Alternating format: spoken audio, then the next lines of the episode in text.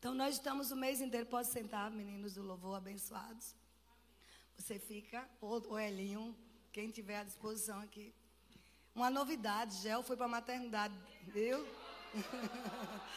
Creio que hoje a Zaf chega, né? Em nome de Jesus. Então, gente, a gente está falando sobre família o mês inteiro. E hoje eu, nós tivemos uma se você perceber, o mês inteiro são vários assuntos. E hoje eu quero falar sobre finanças na família. Ah, eu não vi muito amém. Quando eu der uma estatística aqui, amados, de que é uma das maiores causas de separação, de desgaste no casamento, é a questão financeira na família. Aí a gente vai dar um glória a Deus maior. Sabe que está, é, de forma estatística, não é adultério, que é, que é muito grave. Não é, às vezes tem algumas incompatibilidades, mas essas incompatibilidades nascem justamente desse problema. Problema financeiro.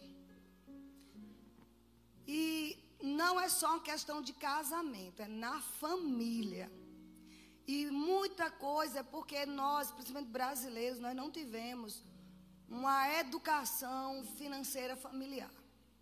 Não temos nas nossas escolas ensino sobre educação financeira. Se ensina tanta coisa, mas não se ensina sobre esse assunto. E tem sido motivos de muitos, muitas tragédias na família, muitas decepções e frustrações porque às vezes a gente diz, eu não sou da fé. Eu aprendi os princípios de fé. Mas, amados, olha, fé não é mágica. Deus nos deu inteligência, Deus nos deu habilidade. Deus nos deu o seu espírito para nos ensinar. Se você está acompanhando o livro de Provérbios, que a gente desafiou esse mês inteiro, terça-feira a gente conclui. O livro de Provérbios é livro de, de ensinando sabedoria. E não adianta a gente dizer que conhece todos os versículos de fé e até fala e confessa, se nós não tivermos sabedoria para lidar com o que chega em nossas mãos, nós seremos pessoas frustradas, famílias frustradas, casamentos destruídos por causa desse elemento tão importante. Então eu quero nesta manhã compartilhar algumas coisas com vocês, não que eu seja o suprassumo nisso, mas aprendemos muita coisa nesses 36, quase 36 anos de casa. 36, né? Fazer 37. Nesses 30, quase 37 anos de casados, como família. Então, temos uma base para ensinar, pela palavra e pela experiência, acerca desse assunto tão glorioso. É, deixa eu pedir os diáconos um favor. Tem muita gente no corredor, tem muita gente lá na frente conversando, e eu estou vendo eu confesso que me incomodo. Amém? Então, por favor, diáconos, pede para fechar a cantina, pede para vir todo mundo para cá, ou então, se, se quiser, pode ir para casa, né? Mas não fica no corredor conversando, não, tá bom? A gente preza pela palavra. Amém? Não é carisma, não é abraço, não é beijinho, não é aperto de mão que vai, sabe, salvar ninguém. É a palavra. Então, em nome de Jesus, diáconos, me ajude a colocar esse povo que está no corredor ou dentro ou fora. Sabe aquela música? Quem está dentro não sai mais. Quem tá fora, entendeu? Vamos lá. Então a gente vai. Colabore comigo aí, diaconato, por favor, em nome de Jesus. Esse assunto é muito, muito importante. Todos são, mas eu considero. Então vamos lá. O descontrole financeiro é a causa de muita separação. Quantas pessoas, amados, que se amam, mas por causa de tantas dívidas, por causa de tanto desajustes financeiros, por causa de muitos cartões de créditos que não sabe, sabe, às vezes você está numa fila de um supermercado, por exemplo, ou de uma loja de um shopping, você vê uma pessoa passa um cartão bloqueado. Passa outro, bloqueado. Quem já viu uma cena assim? A pessoa tira inúmeros cartões da carteira, tudo sem limite. Irmãos, eu posso te garantir. Vai dar ruim. Vai ter problema no, na família. Então tem coisas que a gente pode aprender. O sábio, ele vê o erro dos outros e ele aprende com os erros dos outros. Amém? Ele não precisa passar por essas coisas. Então, nós não vamos precisar por passar por certos constrangimentos, por certas situações, se a gente aprender a ser prudente. E a área financeira é uma necessidade. Então, a gente vai consertar alguns princípios. Se tem alguém aqui que vai casar ou pensa em casar, primeira coisa que eu quero te aconselhar, e vocês adolescentes, adultos, que ainda não casaram, façam um curso de educação financeira. Sabe, procura ver o perfil do outro, pega toda a receita. Daqui a pouco você vai ver, eu trouxe um orçamento. Porque um orçamento não é falta de fé. Nós vamos ensinar um pouquinho aqui. Mas você que pretende casar, antes de entrar no casamento, ajuste suas finanças. Amém? E eu vou provar pela Bíblia o desmantelo que provoca quando um dos cônjuges é descontrolado financeiramente. E especialmente quando é o homem, porque quando é a mulher, o homem pode tomar as rédeas, pegar tudo dela. E quando é o homem descontrolado? Mas ele é o cabeça, ele é o sacerdote. E como o Raimundo pregou muito bem no primeiro horário, a gente pode ser profeta, pode ser cheio de unções, e pode ser em algumas áreas, como criação de filhos, como ele mostrou, e também na área financeira, ser uma pessoa destrambelhada. Nós conhecemos muita gente, amados, que são fortes na unção, fortes no poder, mas são desorganizados financeiramente.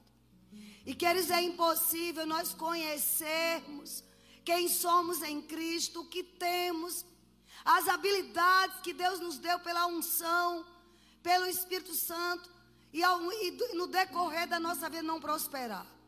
Você pode ter entrado hoje aqui financeiramente quebrado, e de repente, nesta manhã, você vai receber uma tábua de salvação, a entender que não é o diabo, nem é Deus, às vezes é só uma falta de ajuste nas finanças.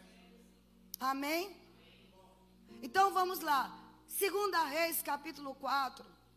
É, é um capítulo que, que muitas vezes eu ficava incomodada. Contra daquela viúva que era esposa de um profeta. Estão comigo? A gente às vezes só vê, queridos, o milagre da multiplicação do azeite. Mas aqui tem muitos milagres, muitas lições para como família a gente olhar e não querer fazer. Aqui diz certa mulher, das mulheres dos, prof, dos discípulos dos profetas, quem era o esposo dela? Discípulo do profeta. Havia uma comunidade profética naquela região, onde era Elias o mentor. Quando Elias partiu, passou a ser Eliseu, amém? passou a ser Eliseu. E essa mulher chega até Eliseu desesperada. Mas ela era esposa de um aluno da escola de profetas. Ou seja, o marido dela já era um profeta auxiliar. Estão comigo? Porque quando se entrava na escola do profeta, porque tinha a unção profética. Amém, queridos? estavam sendo treinados para liderar outros lugares. Então era um homem ungido, diga assim, ungido. Mas olha a situação que a família se encontrava. Aquela mulher, quando viu o profeta Eliseu, ela foi desesperada. Ela disse: Olha, clamou a Eliseu, dizendo: Meu marido, teu servo. Quem era Eliseu? Representando de Deus. Era a boca de Deus naqueles dias. O profeta era o representante direto de Deus. É como se ela estivesse dizendo: servo de Deus, meu marido que se via a você, se via na igreja, né? Era um ministro. Estava ali aos pés do Senhor. Ele morreu. E tu sabes que ele temia a Deus. Irmãos, aquele homem temia o Senhor. Ou seja, reverenciava, acredito plenamente, fugia do pecado. Mas tinha uma área na vida dele que não era ajustada. Tinha uma área na vida dele que simplesmente deixou uma família desnorteada. Olhe bem, diz assim: e tu sabes que ele temia. Ele quer dizer, você sabe que ele não era um crente meia-boca. Ele era um crente que servia na igreja. Ele era um crente que se desviava do mal. Um crente que não via pornografia. Um crente que não olhava para a mulher do outro. Ele temia o Senhor. Não falava mal de ninguém. Aí ele diz: É chegado o credor para levar os meus dois filhos para lhes ser escravos. Olha a situação. Aquele homem bom, que temia a Deus, que orava talvez muitas vezes no dia, mas ele não cuidou da parte financeira da família. Deixou uma mulher endividada. Eu imagino ela diante do caixão daquele homem, ao invés de chorar a perda do marido, ela estava preocupada como vamos pagar as contas. Perdi o marido e agora meus filhos vão ser entregues como escravo. Porque era assim que acontecia naqueles dias. Se tivesse dívidas, eram os filhos que era um pagamento pelas dívidas, era os filhos serem escravos. Mas era um homem de Deus. Eu te pergunto, homem, principalmente homem aqui, marido, cabeça do lar, se você morrer hoje, queridinho, você vai para a glória na hora, porque você tem o Espírito Santo. Você é um homem de Deus. Como fica a tua família? Como ficam os teus filhos? Será que tua mulher vai chorar a tua perda? Ou vai dizer miserável? Você morreu sem pagar as contas. E agora eu vou perder a casa. Você não deixou nenhuma pensão de INSS para mim. Irmãos, eu estou falando sério. Deus está me dando essa mensagem há muito tempo. O que é, e também, não é só para homem, não. É para quem é o líder espiritual da casa. Porque tem, tem mulheres aqui que, que momentaneamente estão sem maridos. Amém. As que querem casar. E elas, elas têm filhos. Elas têm uma casa. Aí eu pergunto a vocês também: se você bater as botas hoje, o que é que você deixa para os seus filhos? Eu estou falando sério, amados. Amém? Olham para cá. Eu vou dizer novamente: assuntos de finança na família tem sido uma das maiores causas de separação. Tem sido uma das maiores causas de filhos não querer ser crente. Dizer é melhor se vir no mundo, porque o mundo tem isso, tem aquilo, tem aquilo. Ah, mas não é nenhuma condenação para ninguém, é uma alerta. Porque Raimundo e eu sofremos muito nessa área. Mas tomamos uma decisão que eu acredito que vai ajudar a vida de vocês. Olhe bem, ele diz assim: Aí ela, ele perguntou assim: me diga uma coisa, o que é que você tem em casa? Eliseu perguntou. Diz que ele tomou um choque. Misericórdia, essa mulher vai me matar. Esse homem se via a mim, a Deus, e não tem nada. Eliseu perguntou: o que te hei de fazer? Diga-me o que é que você tem em casa. Ela respondeu: tua serva não tem nada. Se fosse nos dias de hoje, não tinha um caixão, nem o dia do caixão para enterrar. Eu te pergunto, se você morrer hoje, tem dinheiro para enterrar você? Misericórdia. Não, queridos. É a Bíblia que diz. Ou você vai deixar pessoas com dor de cabeça, botar a mão na cabeça para procurar ajudem todo mundo, a família, porque não tem um real para enterrar. Irmãos, olhe, vida de fé não é tolice nem presunção. Vida de fé é a gente pegar a palavra de Deus e tomar uma decisão de acatar os princípios dele. Nesta manhã a gente está liberando princípios de finanças na família, sem nenhuma condenação. Você pode se ajustar hoje. Como o dia eu e Raimundo nos ajustamos. Mas é, são perguntas para a gente refletir. Você tem um seguro de vida? Você tem uma previdência? E crente faz isso, claro, queridos. Olha, Deus era o Senhor de Israel. Ele disse: se o Senhor não edificar a casa, em vão trabalham os construtores. Mas ele não anulou os sentinelas que ficavam nos muros de Israel. Ele não disse: Eu sou o Senhor que protege vocês. Tira esses guardas dos muros. Não. Uma coisa não anula a outra.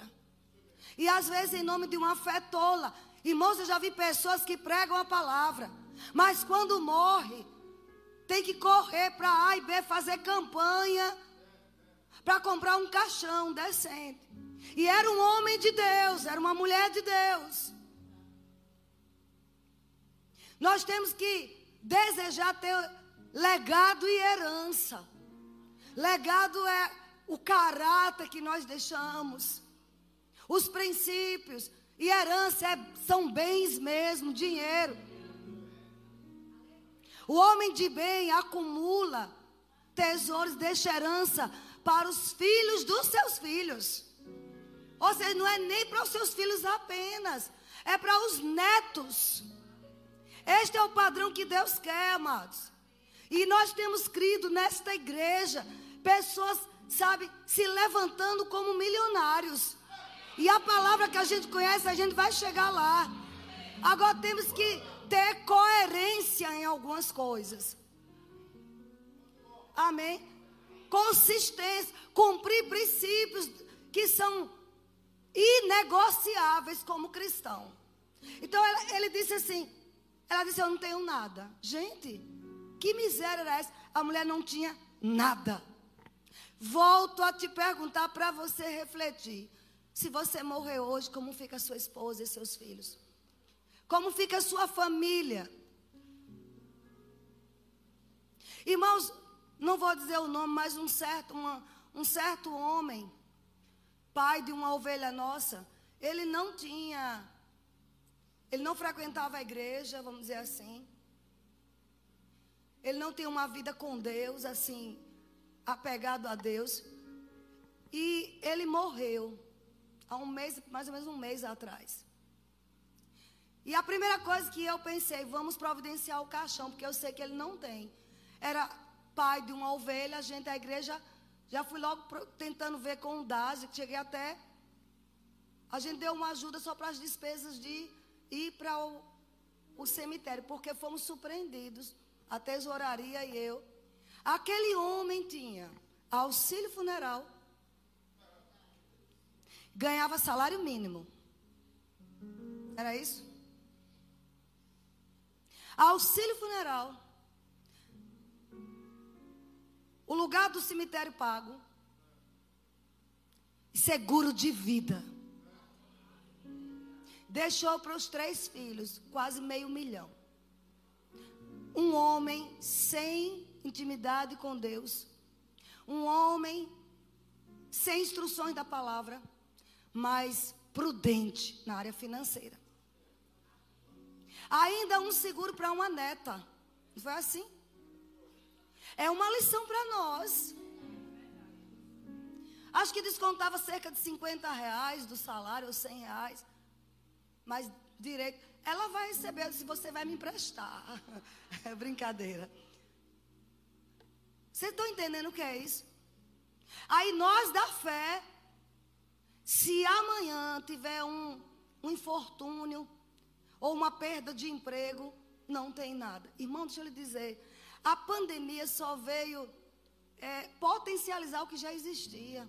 Na área financeira. Muitas empresas quebraram, muita gente perdeu tudo, porque vivia à base de cartão de crédito, vivia à base de empréstimos, trabalhava hoje, né, para pagar contas de ontem. Não tinha lastro financeiro e Deus não quer isso para o seu povo. Vocês estão comigo? Essa mulher disse: Eu não tenho nada em casa. Não temos nada. Aí ele disse: Não, uma botija de azeite. Irmãos, milagres financeiros são maravilhosos. Mas melhor do que você estar tá todo dia precisando de um milagre, é você ser um milagre para outra pessoa. O maior milagre é todo mês, quando terminar o mês, você ainda sobrar dinheiro. E Deus quer fazer isso porque Ele não faz acepção de pessoas. O que estamos precisando é ter coerência, ter sabedoria de Deus para administrar o que chega nas nossas mãos. Então Ele disse: Olha, eu só tenho uma botija. Ele disse: Vai, pede emprestadas vasilhas a todos os seus vizinhos. Uma mulher que tinha bons contatos, não era briguenta. Quando precisou do favor dos, dos vizinhos, uma família que é referencial no sentido de caráter, vamos dizer assim. Não brigava.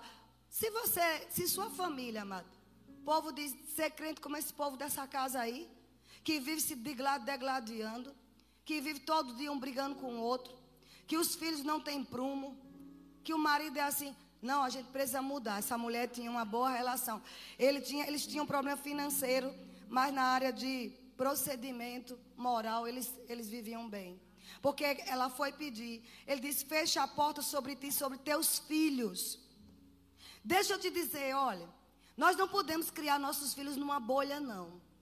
Eles precisam saber que a casa está com problema financeiro. Porque às vezes tem pai que não conta, ele pede, eu quero um celular, não sei que dá, que número aí.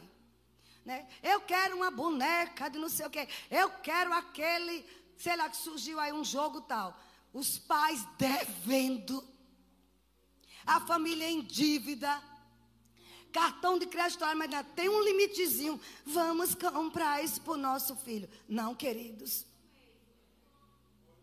Os filhos precisam participar, conhecendo e também orando. Ele diz: você e teus filhos entra na casa. O milagre vai ser em família. Eles vão participar do milagre, eles vão saber que para eles não serem presos, colocados como escravos, eles têm que orar. Quando nós descobrimos isso, amados, paramos de dar o que elas pediam. Eu dizia: olha, seu pai e eu só podemos dar colégio. O melhor que a gente puder, a gente vai, vai lhe dar. Agora as outras coisas são supérfluas. Não é tempo. Eu não consigo, amados, entender uma casa que o pai de família ganha um, dois salários, três salários e dá um iPhone de última geração a um adolescente. Primeiro que ele não pode ter isso. Não pode porque ele trabalhou para isso. Sabe, filhos de milionários e ricos, pega os hábitos de milionário.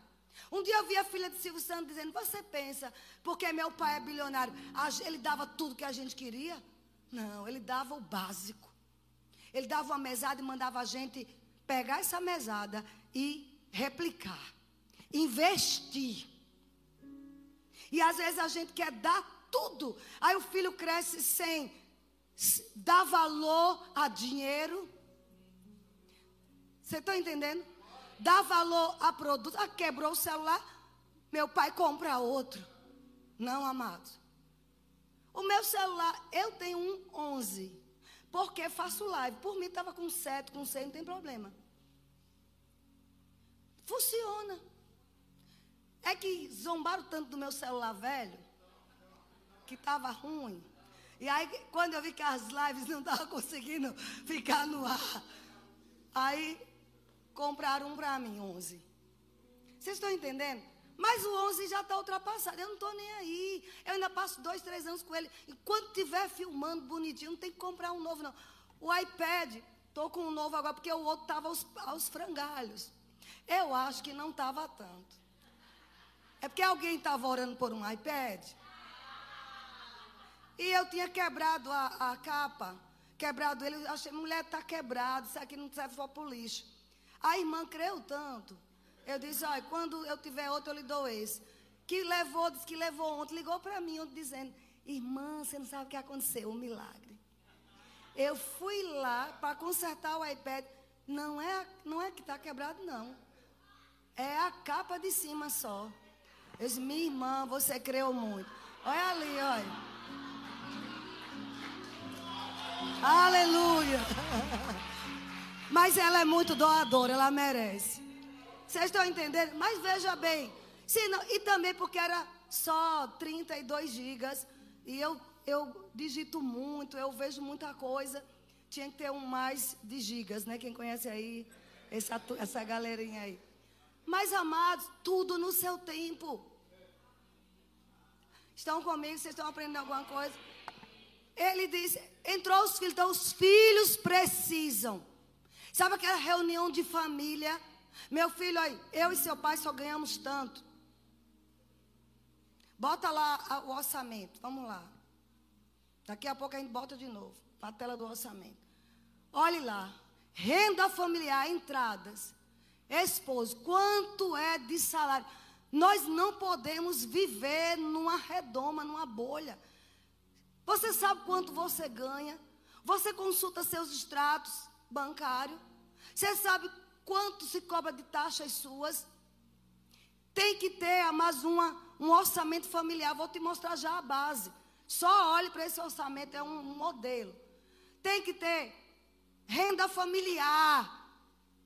Se tiver um filho que está em casa ainda que ganhe salário, ele tem que participar dos custos. Eu lembro que Leilane estava noiva, não queria dar nada. Você vai pagar a luz. O que ela ganhar, a luz é com você, a luz da casa.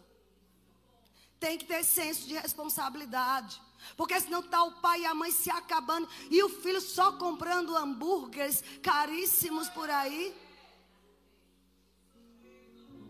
E a filha indo para Cinemark toda semana, deixando 100 reais, 200 reais. E o pai se acabando, crendo para pagar uma conta de luz ou de internet. Não, tem que todos. É renda familiar, responsabilidade familiar. Estão comigo, queridos? Isso é ter uma família na rocha. Todos têm que saber, uma reunião de família dizer: olha, nós estamos com essa dificuldade financeira. Como podemos, como é que podemos estudar uma forma, orar para a gente sair desse sufoco. Os filhos precisam saber. Não pode ser criado, amados, em uma bolha de fantasia, achando que está tudo bem, e o pai se descabelando a ponto de ter um AVC, se preocupando, e o filho de beleza, só numa Netflix. Se precisar, corta a Netflix, ninguém morre. Estão comigo? É palavra da fé, queridos. Quando Deus vê isso em nossa vida, Ele começa a operar milagres. Quando, aqui, eles entraram, se reuniram na casa, começaram a se organizar, um ajudando o outro. Traga as vasilhas. O milagre vem de Deus. Mas eles se organizaram. Eles estiveram junto com a mãe. Creio eu que crendo no, no Deus do pai deles. Sabe, quando as nossas filhas. Eu lembro que Patrícia fez 15 anos, olhe bem. Eu trabalhava, ganhava bem. Raimundo, começando a igreja aqui, uma oferta ou outra que aparecia. E a, a caçula de 15 anos. E agora? Eu ia pegar um empréstimo para fazer festa de 15 anos? Isso é um absurdo, queridos. Como crente. Ela queria na época uma, umas calças de brilhos uma jaqueta com uma menina aqui. Eu lembro como hoje eu não tinha, nós não tínhamos. Morávamos na Pituba ali. A igreja começando, ela tem, hoje ela tem 30 anos, 31. Ah, logo no início da igreja. Rosana lembra dessas coisas. E ela me pediu, chegou, mãe, eu quero tanto essa calça. É meus 15 anos de filha, a gente não pode lhe dar. O que a gente pode fazer foi comprar um bolo do bom preço. Era, era bom preço? Como não? Era bom preço na época lá da esquina. E trouxemos o bolo. Aí eu disse: Mas você tem um pai celestial que pode te dar. Mas não era a caçula, que não dava trabalho nenhum. A adoradora, mas a gente não podia, amado. A gente tinha compromisso aqui com essa igreja. Nós que pagávamos o aluguel do nosso bolso. Era crente para cada centavo, né? Rosana é, fazia parte da tesouraria, ajudava a gente. Era crente para cada real. Era uma insensatez. Nós fazemos uma festa de 15 anos só para dar satisfação à sociedade. Toda moça na igreja, na escola tem festa de 15 anos, filho, mas a gente não pode. Sabe o que aconteceu? Uma moça de Maceió veio receber um prêmio aqui. O nome dela é Fernanda, às vezes veio para treinamento profético. Fernanda faz parte da equipe de Rossana Lira. Ela veio receber um prêmio, que ela foi a melhor vendedora do Nordeste de carros. Ligou do hotel. Irmã Vânia, eu estou com muito desejo de ir na sua casa. Eu posso ir aí, eu quero orar com você. Eu digo, venha. Veio almoçar com a gente. Chegou lá no dia do aniversário de Pati. E a gente estava com um bolinho lá. Comprado do bom preço. Que era o único que a gente podia. E amados, naquela conversa, ela disse assim: Pati, eu quero que você vá no shopping comigo. Deus mandou te dar o que você quisesse. Ela olhou assim para mim, como, mãe, eu posso. Ela deve estar tá ouvindo. Eu disse, filha, aí cheguei no quarto e disse, não escolha coisa cara, não. Não é assim, é. Ensine os seus filhos não explorar pessoas. Aí ela foi toda timidazinha. E ela disse que, Vânia, ela não queria pegar nada. Eu, ela disse que ela foi direto nas calças brilhantes e nas jaquetas como ela queria. Foi uma experiência fantástica na vida dela. Vocês estão entendendo, amados? Nossos filhos têm que ter experiências com Deus. Esses dois rapazes tiveram experiências fantásticas com Deus. Então vamos lá: renda familiar, salário e outras entradas. Um aluguel que você tenha. Um investimento que você fez e teve uns juros, uma renda que chegou uma venda por fora de alguma coisa, algum extra que entrou, você bota lá, gente, olha, outras entradas, a esposa também, e junta tudo, né? No nosso caso lá nem bota esposa e esposa, bota familiar, porque é tudo junto. Mas aí, aí isso são as entradas. Aí você calcula. Diga, digamos que deu dois mil reais ali, ó. Entrou dois mil reais. Essa é a nossa renda familiar. Você pode dizer, eu nunca fiz isso. Começa hoje. Eu posso te garantir que funciona. Amém. Aí diz aqui: saídas. Para nós crentes, primeira coisa, dízimo é inegociável. 10%. Mas tem a luz para pagar, tem a água. Inegociável. Quer Deus agir na sua vida financeira, não retenha dízimo. O mundo não conhece isso. Tanto que a planilha, quando veio, não tinha o dízimo. Eu disse, Eduardo, bote dízimo, porque nós somos crentes. Amém? Então tá lá, 10%. E ofertas. A gente tem que separar um valor para ofertar. Porque é bíblico, é oferta que aumenta a nossa sementeira. Como eu posso ter uma sementeira, né? Se eu não, para colocar semente, se eu não oferto. Deus dá semente a semeador. Então, se eu quiser sementes na minha vida, eu tenho que semear ofertas. E aí começa as despesas, olha. Aluguel, financiamento, tudo. Você coloca tudo. Despesa da casa, né? Tudo que você usa na sua casa. Não esconda nada. Despesa da família, vestuário, plano de saúde, educação, seguro, tudinho. Tem o mês do IPVA, amados. Quem tem carro aqui sabe que não vai ter mágica de o governo dizer, este ano não vai ter IPVA. Isso é uma ilusão. Você tem carro, você sabe que vai chegar o dia do seu IPVA. Guarda todo mês um valor. Olha, olha um princípio, anota aí quem estiver anotando. Um pouco para guardar, um pouco para desfrutar e um pouco para investir. Amém? guardar e investir está na mesma coisa. Um pouco para guardar, um pouco para usar e um pouco para ofertar. Vou dizer de novo. Um pouco para você guardar, poupança, investimentos seguros. Um pouco para você desfrutar, nem que seja tomar um picolé em família. Não tenho, não posso ir para um madeiro, sei lá. Mas você pode fazer um cachorro quente em casa e comer em família. Vai surtir mais efeito talvez do que ir para madeiro. Tudo tem seu tempo. Eclesiastes 8 diz: há tempo e modo para todas as coisas debaixo da terra. Estão entendendo, amado? E você faz aqui, vamos lá de novo. Despesa de famílias, lazer, viagem está ali. Depois, despesa de dívidas. Vamos, pode tirar, vamos lá, o, o texto base. Vocês estão aprendendo alguma coisa? Talvez a gente pense que isso não é espiritual, mas é, queridos. Isso faz parte da chamada diligência, sabedoria. Às vezes, queridos, você ganha tanto, dá o dízimo, até a oferta, e não entende porque não tem nada. Porque não teve planejamento. Olha o que ele diz aqui.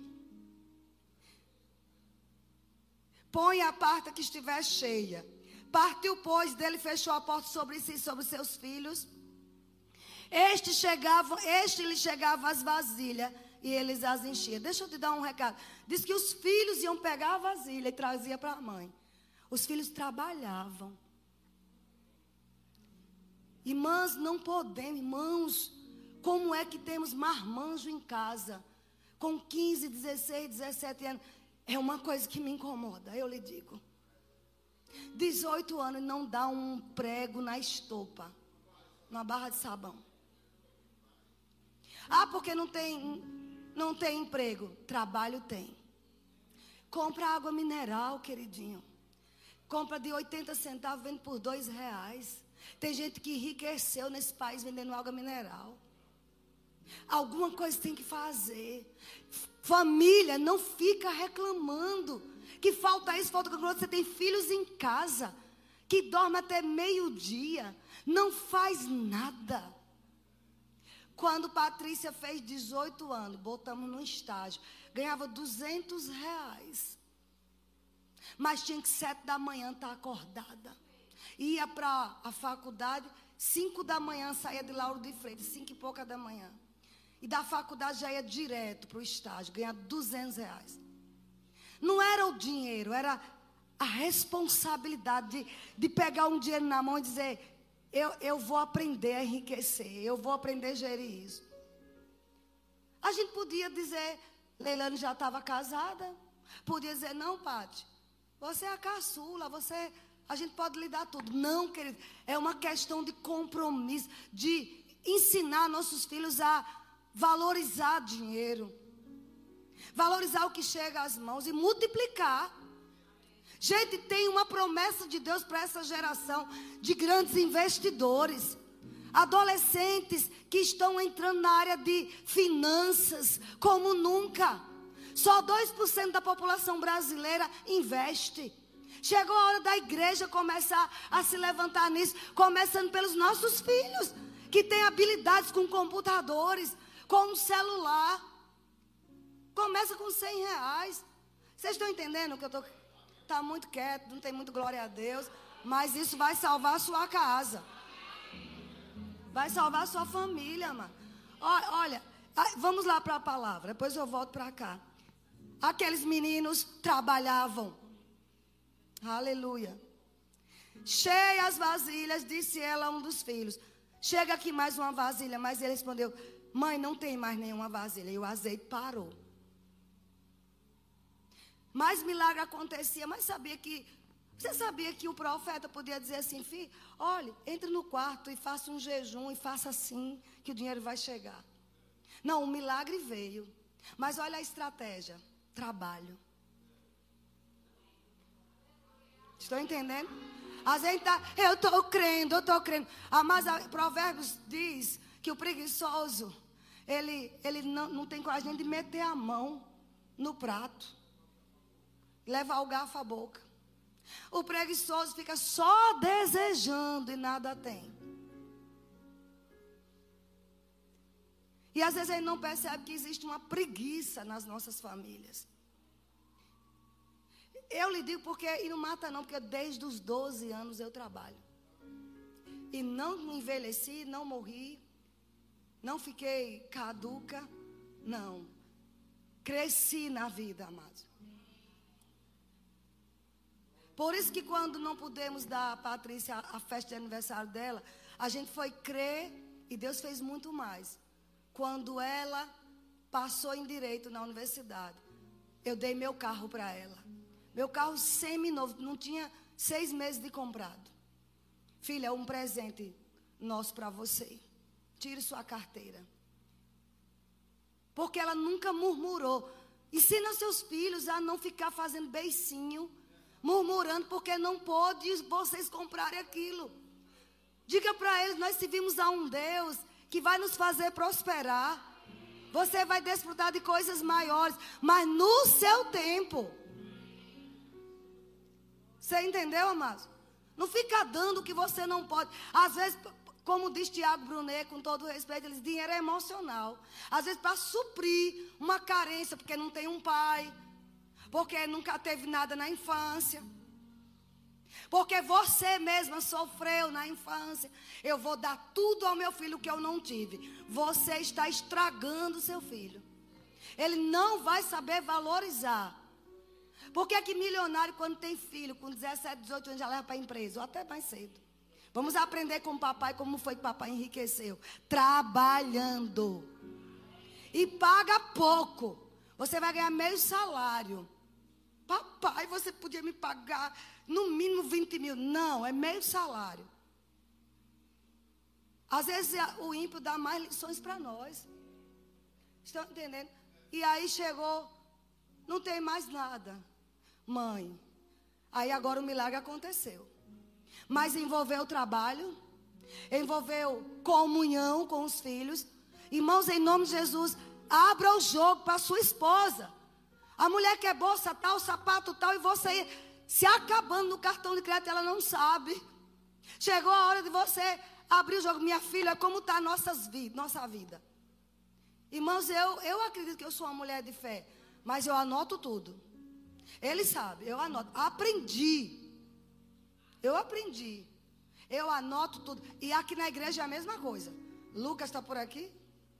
Tem para comprar? Tem Calma, vamos olhar tudo como estão primeiro. A não ser, claro, se uma coisa estiver quebrada, aí a gente tem que ir na emergência. Mas se não for urgente, emergencial, vamos ver como está o orçamento. Sabe que quando a gente fez isso, a igreja começou a prosperar? Não foi verdade? Eu fico ligada. Mas posso te garantir, se Deus me ensinou, eu era destrambelhada. Eu queria dar presente para a família inteira, nem que meu cartão esgotasse. Mas a conta do cartão chegava. Mas eu tinha que sair bem na foto, dar presente a todo mundo. E esse todo mundo que eu dava presente, se eu, se eu caísse na besteira, dizer que eu estava devendo, ia dizer, também pega todo o dinheiro e dá na igreja. Eles não entendiam o que era dízimo. E é isso que vai fazer com a gente. O mundo aí fora, os parentes. Você está endividado porque dá dinheiro na igreja. Não é isso. Se você devolve dízimo fielmente, você dá oferta, ah, mas você pode ter quebrado pela cepa. Deus te levanta de novo. Agora ele vai ficar observando o que, é que a gente faz com o dinheiro, o que, é que chega às nossas mãos. Tem mulher que é viciada em polishop, em tudo que é shopping por aí, fica assistindo aquelas coisas ditadas na televisão e sendo enganado. Compra tudo que chega de propaganda. Você precisa daquelas coisas? Compra, nem usa. Deixa eu te dizer, a sociedade americana está afundada em dívidas. Você sabe quem faz o comércio americano é, é, se desenvolver, progredir? São os turistas. Porque os de dentro, a maioria está endividado. Diz que 80% da razão dos divórcios dos Estados Unidos é finanças. Casas endividadas. Acumuladores. Estão comigo? Eu tenho muita coisa, mas é porque eu ganho. E quando eu junto tudo, faço bazar para ajudar o povo do Rema. Não é assim? É. Mas não porque eu fico comprando. Se você for lá em casa, você vai ver muita coisa. Graças a Deus, Deus me dá. Eu prego muito por aí, o povo me dá hidratante, dá perfume, dá não sei o quê. Aí vai juntando, juntando, juntando. Aí eu junto tudo, trago para a igreja e entrego para ajudar os alunos do Rema. Porque você tem que aprender a dar. Ensina seus filhos a dar. Amém, queridos? Vocês estão aprendendo? A gente vai correr um pouquinho aqui. Então, olhe, o azeite parou. Então foi ela e fez saber ao homem de Deus. Ele disse: Vai, vende o azeite e paga a tua dívida. Outro princípio, bota aí o orçamento aí.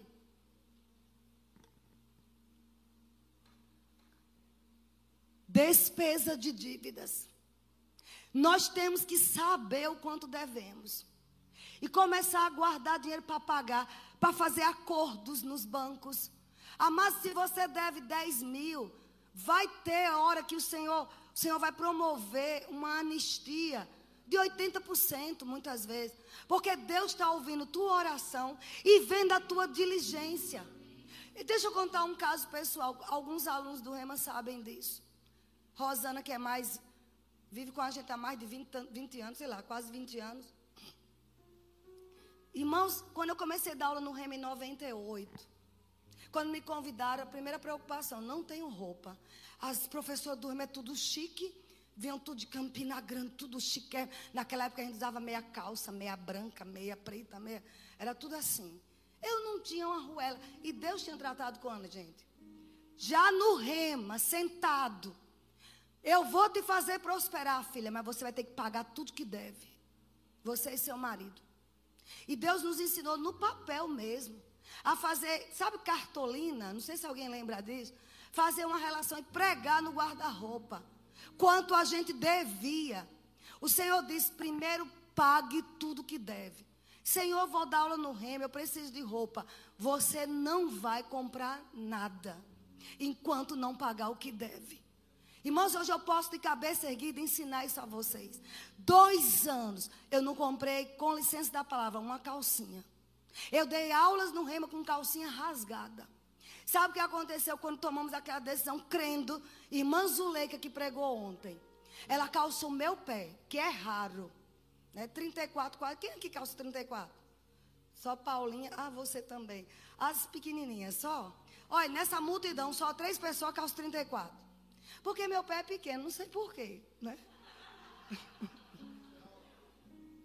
Não, tem gente da minha altura que calça mais, não sei. Acho que é porque eu sou delicada.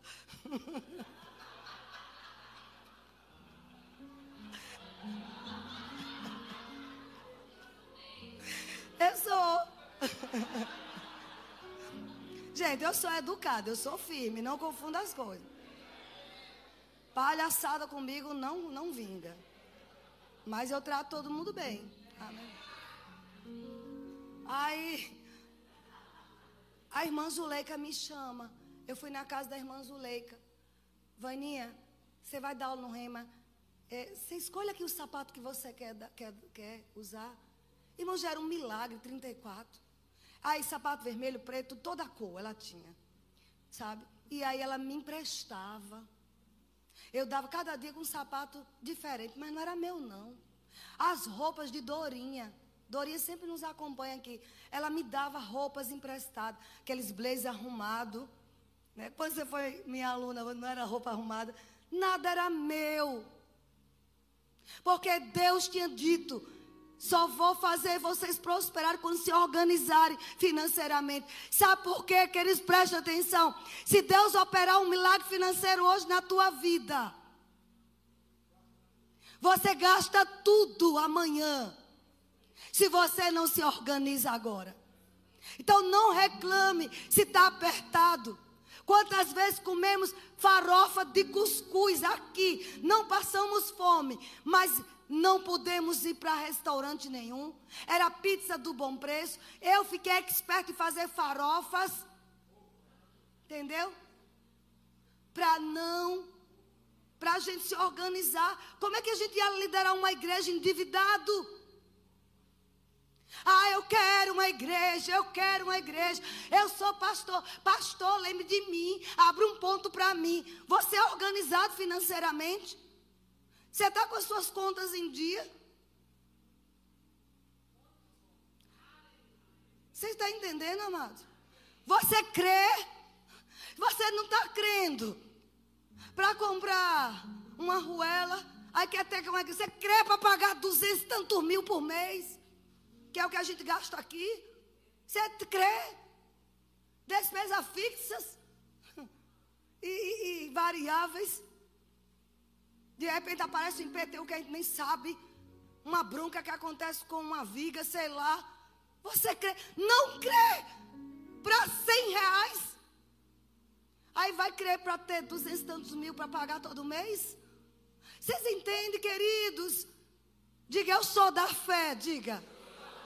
Mas eu não sou imprudente. Ele disse: venda e pague tudo o que você deve. Olha, olha o que ele fez.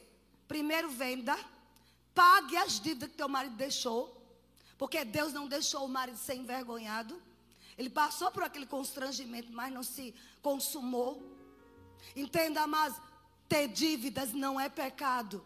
Pecado é você ficar rolando com aquelas dívidas. Pecado é você saber que tem dívida, mas não deixa de ir para o restaurante todo final de semana. Pecado é você ter dívida e ficar trocando o celular. Você crê, o dinheiro chega, a feira chega. Eu fiz dois anos com meu esposo. Ele não comprava uma camisa, não comprava um sapato. E eu vi milagres. Um dia uma aluna chegou para mim no fim da aula, Gilvânia. Chegou para mim, nunca esqueço, 98. Ou foi 99, não lembro assim. Ainda na fase de, de pagar dívidas e ficar livre. Irmã, eu estava passando no calçadão e uma voz mandando entrar numa loja. Compre isso para a irmã Vânia. Compre isso para a irmã Vânia. Eu digo, não é possível. Ela é muito chique. Ela não vai precisar disso. E aquela voz insistindo. Ela disse, mas eu, eu obedeci, eu trouxe. Irmã, me perdoe. Porque a senhora é tão arrumada, tão chique. Quando abriu três calcinhas. As minhas estavam rasgadas. Como era por baixo, ninguém via. Mas eu estava com um propósito: pagar tudo que eu devia, para entrar no fluxo da prosperidade. Deus não pode confiar milhões a nós, se a gente não sabe com que, como, como administrar os mil que chega. Isso é ilusão, isso é Walt Disney. Mas a vida de fé não é fantasia. Procura primeiro se ajustar. Mas, Vânia, eu só ganho salário mínimo. Irmãos, eu sei que não é muito. Mas a gente tem que viver do modo que a gente pode. E crer para o supérfluo, como eu criei. Pague tudo que deve. Depois que você paga, ele diz: e viva do resto. Se eles não pagassem a dívida, não ia ter sobras, não princípios cristãos. A ninguém fiqueis devendo coisa alguma, a não ser o amor. Vou dizer de novo, olhe, não é pecado você ter dívida. Qualquer um pode entrar. Um negócio errado que fez, né, uma, uma enrolada, alguém quebrou você, alguém te roubou. Isso pode acontecer, uma, uma coisa inusitada. Agora, procura pagar. Procura começar a guardar para pagar as dívidas. Porque quando a gente começa, pai, eu quero te honrar, eu quero pagar tudo que eu devo. E ele vai olhar que você não vai para restaurante. Um povo endividado. Todo final você ainda aposta. Uma vez, irmão, eu era diretora do Rema, uma belezinha devia milhares no Rema. Aí postou no Facebook, caiu na BG que estava num resort e tal. Logo comigo, diretora eu caí, eu, Viviane, pega o telefone dessa santa. Amada, graça e paz. Estou vendo que você prosperou. Que coisa linda. Foi, eu fui bem pontual, fui direto ao assunto. Irmã, que coisa boa, Deus mudou, né? Você, eu vi que você está nesse resort, glória a Deus. É, irmã, Deus fez tanta coisa na minha. Pois é, tá lembrado daquele cheque que até tá no nome do teu pai. Lembrei. Porque se pessoas esquecem, a gente tem que lembrar. Diz meu marido que quem deve não esquece. Se faz de cínico. Você conhece alguém que pede dinheiro emprestado a você? Não paga depois pede de novo?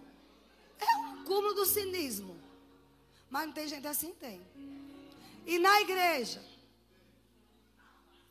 Você que é novo convertido, é, deixa eu te dizer.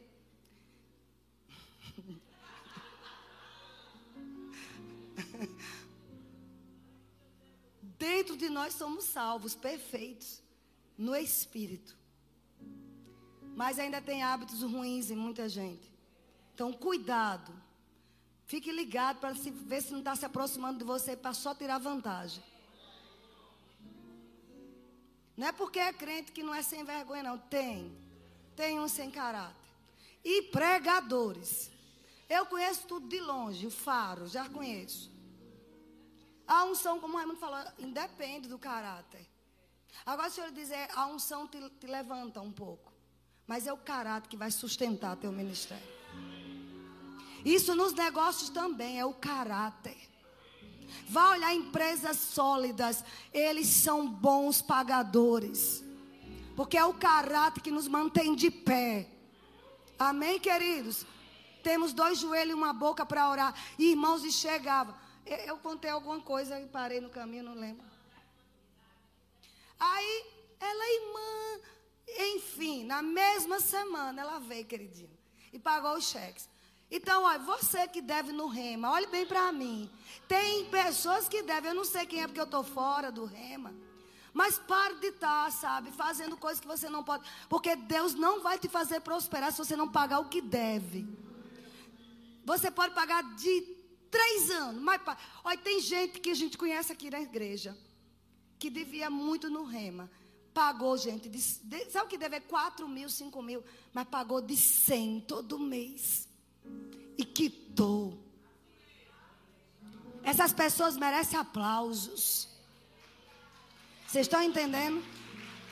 Não é a questão de você não querer pagar, não posso pagar. Mas como vocês fazem? A gente recebe de 100, de 20, de 30. Agora, feio é estar tá se exibindo por aí em restaurante, comprando isso, comprando, trocando celular e devendo a uma instituição divina instituição de Deus.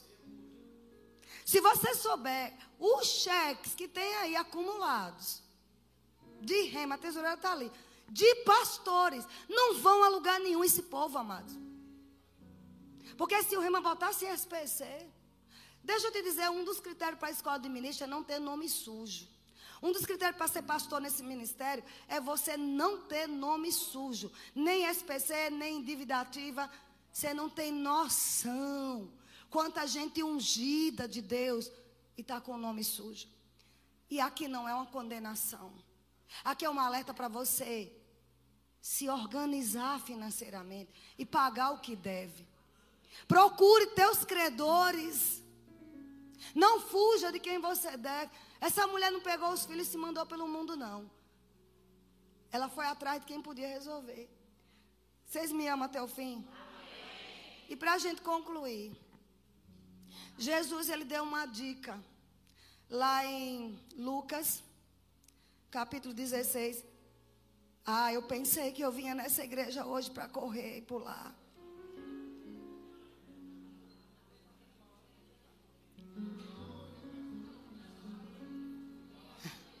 Vocês estão comigo? Diga a Deus quer que eu enriqueça. Deixa eu ver aqui, viu?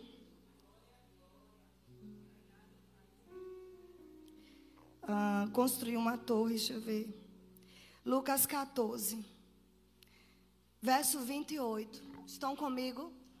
Nós estamos falando de finanças na família. Irmão, já tive tantas experiências de eu querer comer uma coisa, mas era cara. E 100 reais ia fazer falta. Porque tem aquela ilusão, mas você tem cartão de crédito. Menina que faz isso. Eu chego com o Bernardo lá e agora Benjamin também. Vovó, compra isso. Não, vovó não tem aqui não. A senhora tem cartão. Eu digo, filho, mas a conta do cartão chega. Amém? Menino é que faz isso, você tem cartão. Compre, passe no cartão. Mas esquece que a conta chega. Você tem que verificar seus cartões. Gente, olha, tem pessoas que compram isso, aquilo, mas eu só pago 10 reais por mês. Quando vai olhar o número de parcelas que tem, de coisa que compra, de 10 reais, chega a 200, a 300 e ganha salário mínimo. Compra isso para 10, aí esquece, vai vir uma bola de neve. Ah, o banco me mandou cartão abestalhado, ele quer seu dinheiro. Nesse processo de dois anos, de não comprar nada, tomamos uma providência radical, quebramos todos os cartões. Quem lembra de Credicar, Fininvest, tudo isso eu tinha, Riachuelo, né? Mesbla, fui longe agora. Eu tinha todos, eu era funcionária pública federal, eu tinha crédito, insinuante, Casas Bahia. Eu tenho o cartão da Casa Bahia. Pega e senta hoje com a família Faz a conta desses cartões. Porque isso está deixando você de prosperar. Ah, eu não tenho como guardar dinheiro. Se você ganha salário mínimo e você decidir, eu vou guardar 50 reais por mês. Final do ano você tem 600. Para quem ganha salário mínimo, 600 é muito dinheiro. Aí você aplica. Você investe. Conte quantos hambúrguer você compra por mês. Conte quanto cinema você vai por mês, podendo estar guardando. Paga não sei quanto de Netflix, para quê? Para ficar menos espiritual? Podendo guardar. Eu não posso para aquela conferência, eu queria tanto ir para o superabundante, mas 130 reais não tem nunca. E se guardar 50 reais por mês? Se você guardar 50 por mês, você tem dinheiro para todos os eventos da igreja e até conferência fora. Vocês me amam? Irmãos, ninguém. Depois me dê aquilo, viu? Pega aí logo. Jesus disse: Eu trouxe um negócio aqui bem interessante. Isso aqui é uma coisa tão simples. Me dá, por favor. Mas que faz efeito. E a irmã foi tão ungida que trouxe dourado.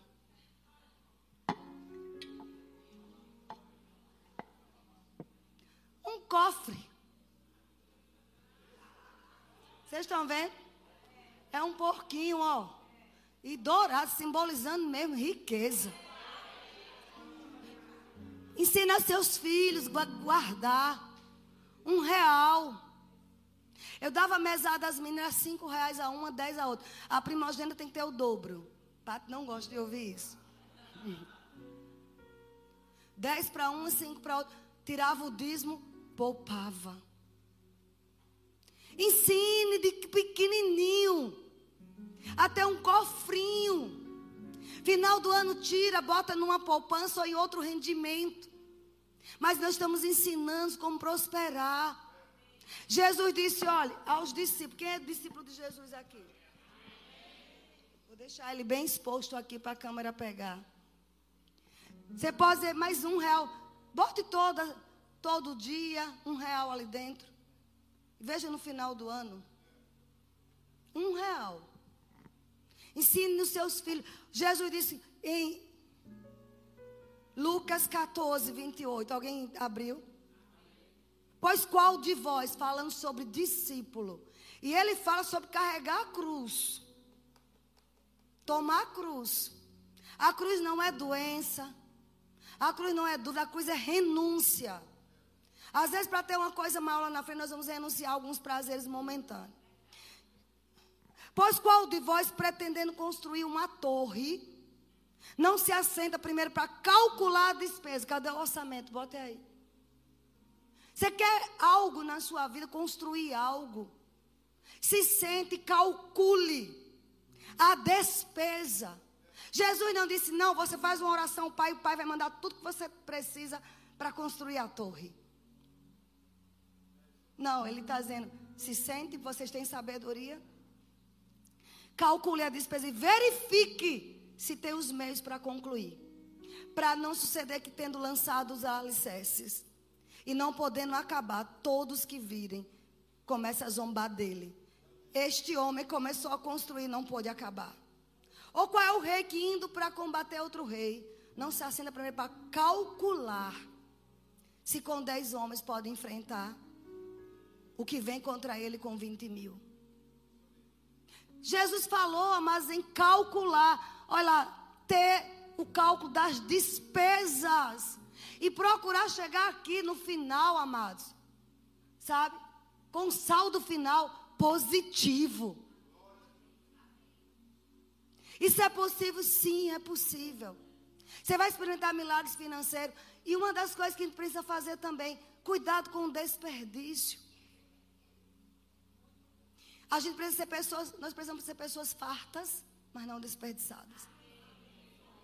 Eu já vi pessoas, amadas, ah, não tem dinheiro para isso, mas botam um cuscuz na mesa, o filho não come, vai quase mais da metade para o lixo. Acaba o menino de almoçar, quer iogurte, quer iogurte. Aí a mãe pega, bota lá, o menino só lambe a tampa. Ou uma colherada, deixa lá. E você não corrige. Você está ensinando seu filho a ser pobre e miserável. Está, sabe, influenciando para a pobreza. Tem que dizer, meu filho, você quer comer? Pode comer à vontade. Mas você não deixe no prato. Porque comida é dinheiro e dinheiro é seu sangue. Quantos desperdícios a gente vê na casa de crente? Comidas boiando dentro da geladeira. Sabe? Pegar a sobra de um frango, faz um omelete. Isso não é ser miserável, isso é prudência. Sabe para quê? Para quando você desejar comer algo, você ter dinheiro na conta para pagar. Não tem que chegar num tempo de você dizer, quero viajar para tal lugar com a minha família. E você poder. Eu quero comprar, quero comprar aquele perfume. Você poder. Ah, eu quero comer hoje uma comida diferente. Você poder. Mas porque você foi diligente lá atrás. Estão comigo, amados? Para que os nossos filhos saibam que Deus é provedor, que Deus é bom. A imagem que aqueles meninos tinham do Deus do pai deles antes de haver um milagre, devia ser a pior possível. Nós vamos ser entregues, porque meu pai não teve diligência em cuidar da gente. Eles não, não iam ter uma boa memória, amado, do seu pai. Porque o pai estava endividado a ponto de, de perder tudo. Estão comigo? Desculpa eu dizer isso, mas olha. Seus filhos têm que aprender a comer o que bota na mesa.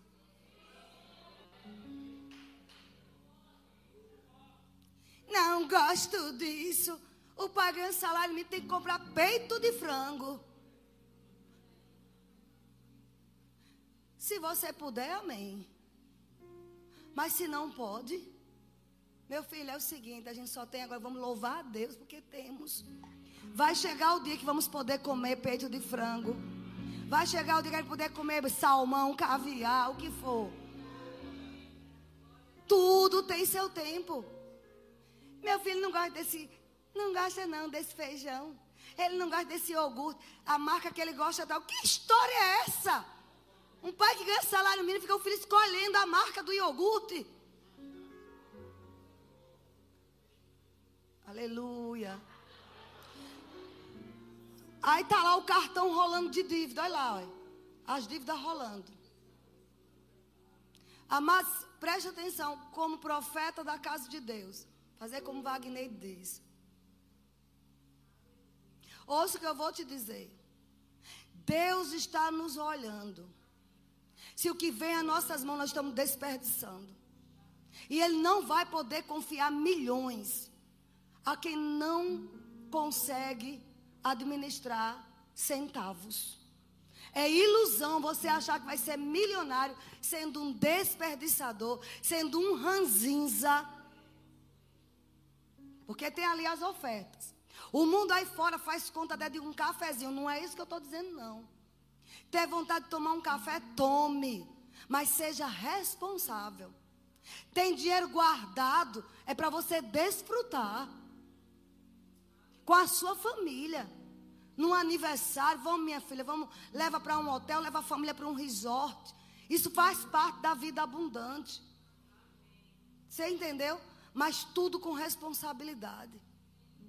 Se eu fizesse um apelo aqui que eu não vou fazer, para orar para quem tem dívidas, amado, quase mais da metade viria para frente. E não é porque eu sei a vida de ninguém, não, é pelo Espírito que eu estou falando.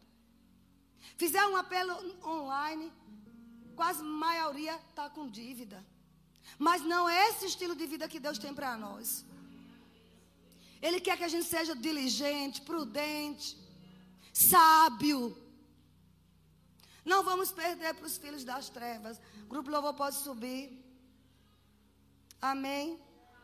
É, é como o Raimundo falou, é assunto para muito tempo. Então pegue, faça um cofrinho a partir de hoje. Eu tenho uma gaveta lá que eu guardo. Vou guardando, vou guardando, vou guardando. E tranco. Tem um cofre, eu tenho um cofre. Cofre de barro. Vários um real tá lá. Vocês estão entendendo, amado? Começa por pouco. Tenha um planejamento. Se você quiser, pode fotografar esse planejamento. Comece em casa hoje. Outra coisa, desperdício. Para que tanta luz acesa em casa se não tem ninguém no quarto? Quando você mande apagar mesmo. Isso não é ser ranzinza, não. É ser prudente. Eu não estou dizendo para você ter ar-condicionado no seu carro e andar com os vidros abertos para não gastar gasolina. Não. Quem deu o, o, o cavalo dá os dentes. Alguém entendeu? Agora vamos ser prudentes. Tem muita gente desperdiçada. Quando você coloca a comida, mas na mesa, coloca para se fartar, mas não para ficar sobrando, jogar fora. Não só pensar nos milhões de pessoas que estão com fome, que também é, como também pensar que está ali indo seu dinheiro para o ralo. Qualquer uma aqui, querido, se começar hoje a investir, seja 50, 100 reais ou mil reais, você vai em pouco tempo ficar milionário. Quando Deus diz que vai levantar milionários no meio do povo dele, não é que ele vai liberar dinheiro de outra pessoa para nós, não. São com sabedoria. Amém? Vocês foram abençoados. Aleluia.